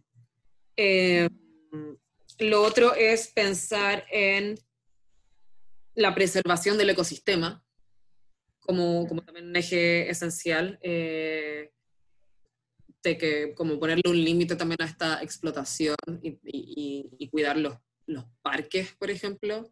Mm. Em, eso también muy importante. Y eh, no, no, sabría muy bien cómo, ah, algo muy importante, eh, la, la, no regresividad, que no se puede volver atrás cualquier, eh, cualquier norma que se haya hecho. Como, mm lo de, lo de Escazú, de que firmar y después no ratificar, eh, etcétera. Em, la, fiscalización parece que, que, debe ser por terceros. Mm. Em, algo también que nuestra constitución no tiene, eh, no contempla el, el, delito ambiental. Mm. El, el, delito como, como, como explotación o quizás lo de lo de, no, no, no, estoy familiarizada con otras constituciones, pero quizás en otros lados lo de Codelco Ventana sería considerado un delito ambiental. Claro. claro, o por ejemplo, estoy pensando también cuando eh, se rebasaron una, o, o se abrieron una de las ah, no me acuerdo, de lo que estaban arreglando en Santiago y todo Providencia quedó debajo de, de barro, y de agua ah. y los pisos como los subterráneos quedaron todos inundados y de ahí todavía no hay una indemnización, ponte tú a los talleres y a todas las tiendas que hay como... Claro. Eh, que salieron eh, súper dañadas de eso, por auto, así yo como me acuerdo la, de barro. La librería Catalonia, me acuerdo que... Sí. hablaba mucho de eso, em, porque justo esa está para abajo en el, Claro, en el dragster sí, pues está como un día y un montón de subterráneos donde, es donde guardan como, donde están las bodegas en el fondo, con todas las cosas perdidas en el agua y en el barro. Entonces, claro, pues la, eh, la idea de pensar en delito ambiental dentro del Código Civil, por ejemplo, eh, también nos ayuda a eh, visualizar la posibilidad de, en estos casos, cuando no exista tampoco población dañada como en la zona de sacrificio, sino solo se ve dañada la el, derecho a propiedad, se me ha pasado a llevar el derecho a propiedad, también exista eh, indemnizaciones, por ejemplo, a la población afectada. No sé, se me ocurre. Sí, no, eso es súper bueno, como que a mí se me había olvidado esto de que había pasado, pero sí, eso podría eh, eh, quizás en otras constituciones eso contempla, sería un delito ambiental, no, mm. no lo sé, pero, pero mm. indemnizaciones nunca ocurrieron al final, no sé qué pasó con eso. Y, y, también cuando, volviendo a lo del derecho de propiedad, que tú dices así como no se puede abolir, y sí, pero también debe haber una como relectura de eso, porque el actual derecho a la propiedad impide alcanzar eh, en, términos de función social, o sea, materias ambientales, o sea, se impide, impide que se haga un desarrollo sostenible, sostenible actualmente. Claro. Y de hecho el, el, derecho de propiedad incorpora también la posibilidad de limitaciones. Entonces acá podríamos estar hablando más específicamente de limitaciones medioambientales en perspectiva del derecho de propiedad. Claro. Y estoy pensando, por ejemplo, en lo que pasó con la ley de pesca, que ahora, por ejemplo, que se está discutiendo su, anulación, que ahí derechamente también había una, vinculación medioambiental, eh, pero también los recursos los recursos hídricos, los recursos marinos más específicos, eh, también había que mirarlo en perspectiva colectiva, no solo en perspectiva de, de la utilidad para una industria. Claro. Y ahí tal vez podríamos empezar a tener esta, esta, esta idea que menciona Paula de tener tal vez una visión más holística de, de lo medioambiental en distintas dimensiones de nuestra constitución. Mm. Claro. Ay, estoy diciendo que hoy día he visto la luz. Qué bacán. Vamos a tener que seguir hablando de medio ambiente y vamos a tener que seguir invitando a expertos, pero expertos que están ahí con las manos, no quiero decir en la caca como Paula, que está ahí con la agua. La Paula está literalmente con las manos en la caca todos los días. Sí, ese era el concepto que. Bueno, ahora no, ahora trabajo con agüita limpia nomás, pero ya. Chile sí. Y, y sí, me tuve que, o sea, nunca al final, o sea, fui a plantas de, de, tratamiento, pero nunca estuve como tan, tan con las manos en la caca, pero, pero sí me tuve que vacunar contra todas las cosas había ahí por haber por, por lo mismo. como el camarógrafo que se cayó en la caca, ¿se acuerdan de eso? De ese, el contacto directo que había con él. no. La, la Carolito sabe todos los cagüines y accidentes de la farándula. Después, después se los voy a, les voy a mandar el video por internet. Pero es como un viral. Sí, pues viral. Se cayó un periodista a la caca. Pues, Ay, no, me muero. Bueno, la Carolito que sabe todas esas, esas situaciones. Todos los virales, los, virales y no virales los conoce ella. Así Mucho tiempo en internet. Oye, ¿y es posible pensar en una constitución que nos permita y que le permita a las futuras generaciones continuar disfrutando esta naturaleza y sostener la economía al mismo tiempo? Mira, eh, eso fue como lo primero que anoté en mis apuntes. ¿Ya? Y, puse, ¿es posible? No, es necesario. Oh, me encanta. Qué bueno. Qué buena. Eso, eso fue lo primero que pensé, eh, como que ¿es posible una constitución verde? Mira, no es como cuando los jefes te dicen así, no importa cómo lo hagáis, pero hazlo. O sea, como que es necesario. Es una, yo creo que no debería como ya ser cuestionamiento. Claro. O sea, ni siquiera viene la pregunta de es posible, da lo mismo cómo lo hagas, pero hazlo. Claro, la pregunta no es, claro, como tú dices, la pregunta ahora es cómo lo hacemos.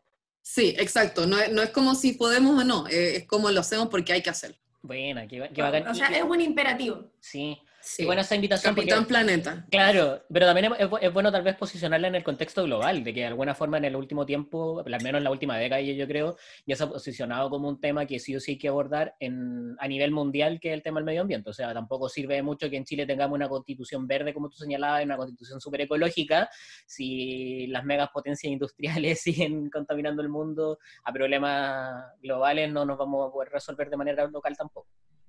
Sí, pues. Ay, pasan más escandalosas. Antes de que terminemos, ¿puedo, ¿puedo hacer una mención? Dale. Oye, no, si todavía no terminamos, oh, pero dale. Ah, no, no, pero quería decir de que eh, yo, bueno, como les decía, soy mucho más técnica, pero he aprendido mucho de esto con, em, escuchando mucho en todo este tiempo de, de, la pandemia, de cuarentena, etcétera, con un ciclo que hubo de seminarios que se llamó Recicla la Política, en el que hubo varios políticos involucrados. Y esto lo hizo Marcelo Mena, que es ex ministro de Medio Ambiente y que es eh, colega eh, también de la Católica del Paraíso, eh, ingeniero civil bioquímico, y, que yo lo encuentro muy seco y que aprendí mucho en él, y que él me parece que fue un muy buen ministro de Medio Ambiente, a diferencia del actual ministro de Medio Ambiente. Me gustó esa mención porque ahí quizá hay que ver qué es lo que dice él y a quién está alumbrando para convencional, si es que está hablando sobre eso. Yo, quería, que él fuera, pero, pero parece que no. Recicla política, dijiste. Vamos El a- ciclo de la política fue, fue, un, eh, fue un, un ciclo de seminarios, o sea, de webinars que se hicieron, que lo ¿Y hizo estarán-. ¿Y estarán disponibles en YouTube? Eh, Sí. no sé si en YouTube, pero están en Facebook, yo sé. Perfecto. Porque Vamos a yo buscar. escuché- Gra- con Paula varios. vamos, vamos a iniciar esta serie de recomendaciones. El experto recomienda. Sí, sí, sí. Oye, y eh, eh, ¿qué iba a decir yo ahora? Pa- como pa- ahora sí para ir terminando. Al final de La- este, de este La cara de, capítulo, de estas personas que se despide como do- 20 veces me antes. de- despido Ay, veces, sí. Como mi mamá. Corta tú, corta tú, no tú. Y ahora vamos a la- al espacio corta tú, no tú. No, queremos como repasar algunos de los conceptos centrales de lo que hemos, de, que hemos hablado hoy día acá, porque este podcast se hace pensando en la necesidad de las personas de tener información para poder elegir a sus convencionales. Ah, me salió de correo. Entonces, por lo mismo, vamos a repasar algunos de los conceptos que nos parecen que fueron importantes y creo que hay que tener en consideración a la hora de escoger o de que alguien hable sobre eh, medidas medioambientales como, ah, esta persona cree esto, o qué pregunta hay que hacerle a los convencionales para saber si podemos votar por esas personas o no. Entonces, aquí el momento en que tú eres la profe, entonces yo voy a decir como, esto es lo que entendí yo, tú me decís sí, no, más o menos, logrado, no logrado, carita feliz, carita triste. Zona de sacrificio, fue lo primero que hablamos. Entendimos como zona de sacrificio todos aquellos lugares donde eh, la población está sometida a eh, contaminación, a problemas eh, medioambientales en general, en pos de la economía. ¿Lo entendí bien? Sí. Eh, sí, súper bien. Yo diría como, incluso más fácil es pensar como que se sacrifica, para ocupar como el mismo término, como que se sacrifica la calidad de vida humana en pos de la economía. Wow. Suena, suena crudo ahí, suena súper crudo. Sí. Pero- pero es lo que está pasando. Suena efectivo. Pero qué bueno, que, efectivo, qué- bueno. qué buena la precisión cruda, porque de repente tenemos miedo a decir las cosas tal cual son y ahí nos queda mucho más claro. Sí, Tenemos- bueno, voy a, voy Ah, a, sí. o sea, una cosa muy pequeña, em, que esto obviamente no, como que en todos lados se cuecen habas. Chile no es el único país claramente que tiene zonas de sacrificio en Ujú. muchos lados. Rosa. Sí. y, y pasa, pasa claramente en muchos lados. Y justo le estaba contando a mi, a mi roommate ayer sobre, sobre este podcast y le ocupé el término de zonas de sacrificio y me dijo, ay, ¿qué es eso? Y ahí le, le expliqué y me dijo, ah, ya, se sacrifica. Y él fue el que me dijo como, ah, se sacrifica entonces a la gente, más o menos. No es que se sacrifique a la gente, pero es la calidad de vida. Claro. Sí. En Y en Estados el Unidos, fondo, a las personas. ¿Sí? Claro, en Estados Unidos, cerca de eh, Luisiana, como hacia el sur, una zona eh, muy industrial cerca del río Mississippi, hay como pueblos donde la gente empieza a tener cáncer mucho más temprano eh, y la población es 100% afroamericana. Eh, así que sí, pasa en todos lados. Es la, es la zona de la película de, ¿cómo se llama? Eh, eh, la princesa, la princesa y la rana. ¿De cuál? Luciana, la que hizo Disney. Sí. Bueno, y lo otro, eh, voy a hacer, disculpen, otra, otra Dale recomendación. nomás. Eh, esto acá en Estados Unidos, pero igual eh, es cuático el caso. De, hay un documental en Netflix que se llama The Devil We Know, como El Diablo que conocemos. ¿Ya? Luego de ese documental se hizo una película Hollywood con Mark Ruffalo. ¿Ya? Ah, la agua, agua Mm. oscura, la de Mark Ruffalo. Sí, esa misma, Dark Waters. Y yo muy nerd fui, no es para verla en el cine, pero fui al cine, fue la última película que vi en el cine antes de la pandemia, porque me interesaba mucho el tema y es súper interesante porque en este caso igual es, eh, él hace el papel del abogado Mm. que se querella contra DuPont, que es una empresa gigante que son los que crearon eh, el teflón. Wow, ¿ya? Entonces, con la cantidad de químicos que empezaron a tirar y cómo... eh, y, y son material particular que hasta ese momento no se sabía que eran, que eran ciertos tóxicos, no, no, se, no estaban normados, porque no se sabía la existencia de esto. Uf. Entonces, Oye, esa, bueno. perdón por interrumpir, pero me acordé de, de esa- No, dale nomás. Sí, ¿Cuál recomendación. oye, sobre, El- el- el sobre nombre- eso mismo. El nombre Ah, del documental, para que, que ahí lo destaquemos después en redes sociales. El nombre del documental es The Devil We Know, o El Diablo que conocemos. ¿Ya? Netflix y la película no sé dónde se puede ver. No, eh, no, no está en plataforma. la cuevana. Ah, sí, sí. En, plataforma- en plataformas legales creo que no está. Eso mismo, no sé. Yo la fui a ver en el cine, muy Sí. nerd. eh, se llama Aguas Oscuras o Dark Waters. Y actúa Mark Ruffalo y creo que Anne Hathaway hace de su esposa. Sí. Eh, y a mí me gustó mucho porque siento que también, la, porque también lo toma desde un punto de perspectiva de un abogado que no entendía estas cosas técnicas de lo que era un compuesto, un PFCAS, PFOA, no sé, etcétera. Y, él lo termina entendiendo, o sea, también se, explica de una forma muy, quizás más, eh, no sé si didáctica, pero entender como compuestos químicos lo, el problema que había, lo complicado que es eh, tratarlos, eh, lo- el efecto que tenían en, en, en salud, etcétera, y, y como que lo entiende un abogado que no, que no tiene como esta expertise técnica química. Entonces es, es muy interesante desde ese punto de vista y del punto de vista de lo que generó en una población, y esto está basado en un caso real, ¿no? O sea, por más que sea una película de Hollywood, este, existe hasta el día de hoy. Wow. Gracias, a- gracias Paula por esa recomendación. La vamos a poner después ahí con el Sergio. Sí. Vamos a citar. Oye, eh, escasez hídrica, segundo concepto. Puse escasez hídrica como eh, el problema socioambiental que tenemos el día de hoy, que deriva de eh, la crisis climática. Así lo entendí yo como tú lo explicaste. Que en el fondo tiene que ver con el acceso al agua Claro. que en nuestro país es aún más grave porque los derechos de agua pertenecen a privados. Exacto. Después eh, tenemos el concepto del código de aguas, que el código de aguas lo vamos a entender como eh, la ley, ¿cierto?, que se deriva, o sea, siempre la constitución va primero, pero este código de aguas se deriva de esta constitución para poder entenderlo cómo funcionan los derechos y títulos de propiedad del agua. Así que si una persona quiere saber cómo funciona esta cosa que tratamos de explicar acá, vaya al código de aguas. ¿Lo entendí bien, Paula Araya? Sí. Pues bien. Después hablamos de... Ah, antes de eso, antes de saltar, de terminar el, el tema del código de agua.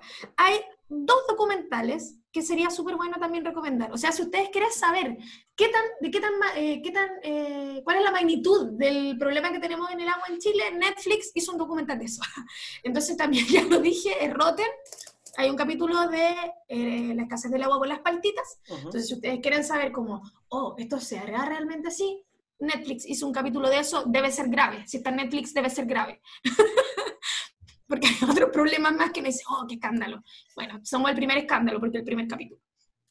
Y hay, hay no he visto, otro, no ¿no? Es bueno, es bueno, ya. Y hay otro capítulo que se llama, o sea, que otro documental, que no me acuerdo el nombre, pero cuando lo busque ahí lo voy a recomendar también, que es sobre Nestlé, y es sobre el robo del agua que hace Nestlé en África, como descaradamente, para embotellar agua, para hacer agua embotellada, ¿cachai?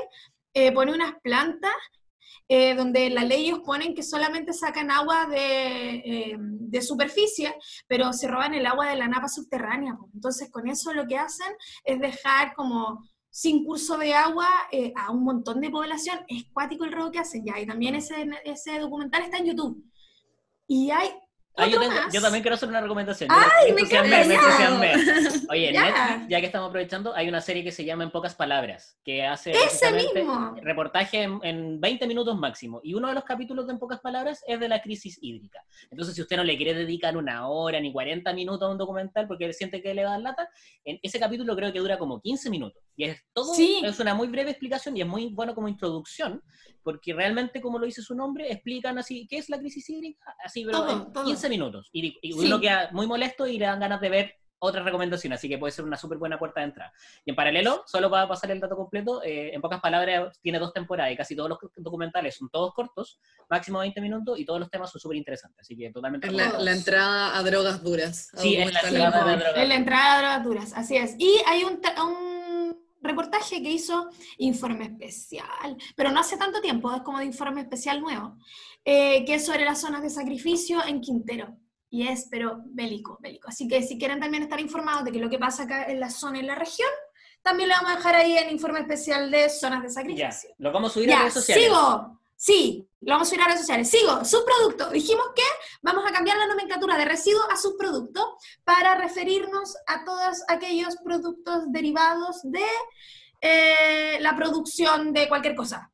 Entonces, como eh, si estoy haciendo vino, el ollejito. Claro. Si estoy, eh, lo que no aproveché como es la materia prima. Si estoy haciendo, si estoy sacando cobre, eh, todas las otras partículas como oro, plata, todo lo que va pegado al cobre. No sé, no se me ocurre. Pero la idea es transformar la palabra de, residuos en subproductos. Sí. Claro, es, cambiar el enfoque de que simplemente no, no darle un valor a la basura, en el fondo. A lo que yo considero basura, ahora le estoy dando un valor, por eso le llamo su producto. Qué bueno. Perfecto.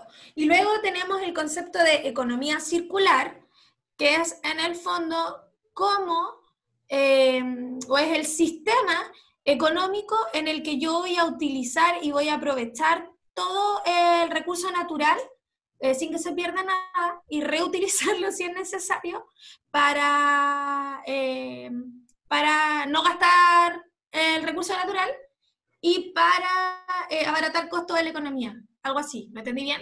¿O más o menos? Sí. Parece que me lo chamullé un poco. Creo que la, economía circular es como el, el modelo económico en el que trato de no, igual es complicado, pero trato en el fondo de no, de no generar residuos. Ah, perfecto. Porque voy a, voy a tratar en el fondo de a, a, mis residuos darle un valor de un subproducto que le va a servir a otra, otra persona, entonces no, o otra industria, me refiero, no, no otra persona como un, sí. como un individuo, sino otra industria. Entonces, voy a minimizar la generación de, residuos. Ya, entonces no es un sistema, es un modelo económico, ya, me gusta esa, precisión, perfecto. Y el desarrollo sostenible, voy a poner que es uno de los, eh, uno de los objetivos que tiene la ONU para todas las naciones, eh, que es en el fondo el desarrollo económico de los países en conjunto a la preservación del medio ambiente. O sea, no se puede desarrollar el país económicamente si no existe un respeto y una, y una protección del medio ambiente. Eso sí lo entiendo bien porque la eh, eso, ¿entendí bien, profe, todos los conceptos? Creo que son los más importantes. bien, uh, bien, ahora sí nos vamos a despedir, Paula, no sé si sí, antes, antes voy a hacer una pregunta. Ay, sí, por favor. ¿Es posible una constitución verde? No es, posible, es necesario. ok, exacto. Yo creo que ese podría ser, mira, te, propongo algo, Carolito, lo vamos a decir en, la grabación. ¿Podría ser el nombre del capítulo? Sí, no, es posible, es necesario. Sí, me gusta a mí también, es necesario. Nos dejaste ahí un súper buena... cambiar la pregunta y como dijo Sergio, no es si es posible o no, es cómo. ¿Cómo lo hacemos posible? Claro. Perfecto. Qué bueno. Oye, gracias eh, Paula por esta gran clase. Hoy día, como te decía, yo estoy aquí también con harto apunte. Eh, sí, creo que vamos a tener que llamar a más ingenieros y a más científicos para hablar de medio ambiente, así como para aterrizar varios conceptos que están ahí dando vuelta, porque vimos varios casos de minería, el agua, contaminación ambiental, eh, muchos, muchos casos, extractivismo, ahí podemos ver varias industrias y qué bueno conversar con alguien que está ahí metida. Así que, Paula, muchísimas gracias por, por el tiempo y las ganas y la disposición para ilustrarnos en este capítulo. Hoy, gracias a ustedes, de verdad, y gracias a la Carol por contactarme. Y yo debo decir, de verdad, yo estaba súper nerviosa y decía, yo no sé de derecho, yo no sé de derecho ambiental, etcétera, la constitución, pero no, bacán que, que pude como que aportar desde, desde lo que yo sé y después también como hablar de esta como parte un poco más técnica de lo que yo hago, así que bacán, muy contenta. que nosotros somos profe historia. Obvio que, obvio que, obvio que cachamos menos que tú, así que... Por eso queríamos hablar con alguien que supiera más. y gracias, Paula, muchas gracias por el contacto internacional, sobre todo por las horas de diferencia. Y eso, pues eh, un abrazo, te queremos mucho. Un abrazo, que estés muy bien. igual. Oye, nos despedimos, Sergio. Tomen agua. Nos despedimos, tomen agua. Eh, los queremos mucho. Sí, que pasen unas bonitas fiestas, porque este capítulo ya es previo, se estrena antes de, Previo de a la fiesta. Navidad. Así que quédense en su casa, por favor, dejen de ir al mall. Nosotros Por que estamos en. Viña, vemos demasiada gente, por favor, cuídense lo más que puedan, guardar distancia, alcohol gel, la mascarilla, no se lo olvide. Vuela. Espero que lo la pasen. próxima semana vamos a tener un especial de fin de año. Sí, lo adelantamos desde ya, porque este año ha sido tan, tan especial, tan particular, que vamos a hacer especial de fin de año. Así es, y vamos a hablar de todo un poco, De todo un poco. porque nos gusta hablar de todo un poco. Sí, así que ahí vamos, los invitamos para que nos acompañen la próxima semana. Carolito, Eh, tenemos muchos más capítulos pensados para el futuro, porque Sí. esto sigue, no porque se acabe el año terminamos, vamos, No. sigue la temporada, vamos a hablar sobre salud, vamos a hablar sobre personas en situación de discapacidad, pensiones. vamos a hablar sobre Vamos a hablar de pensiones. pensiones. Sí, vamos a hablar hartos temas más. Entonces, Sí. que nos sigan escuchando, si les gusta, nos compartan. Estamos en Spotify, estamos En Spotify. YouTube. Y que no hagan En comentarios. popular, que sí. Porfa, escríbanos. Sí, si les gustó o no les gustó, si tienen preguntas, eh, lo estamos escuchando, lo estamos leyendo. Ya. Eso pues, Sergio. Claro, nos despedimos entonces. Hasta acá quedamos. Feliz Navidad. Feliz Navidad para todos y nos escuchamos la próxima semana. Que estén Nos bien. vemos. Chao, chao. chao.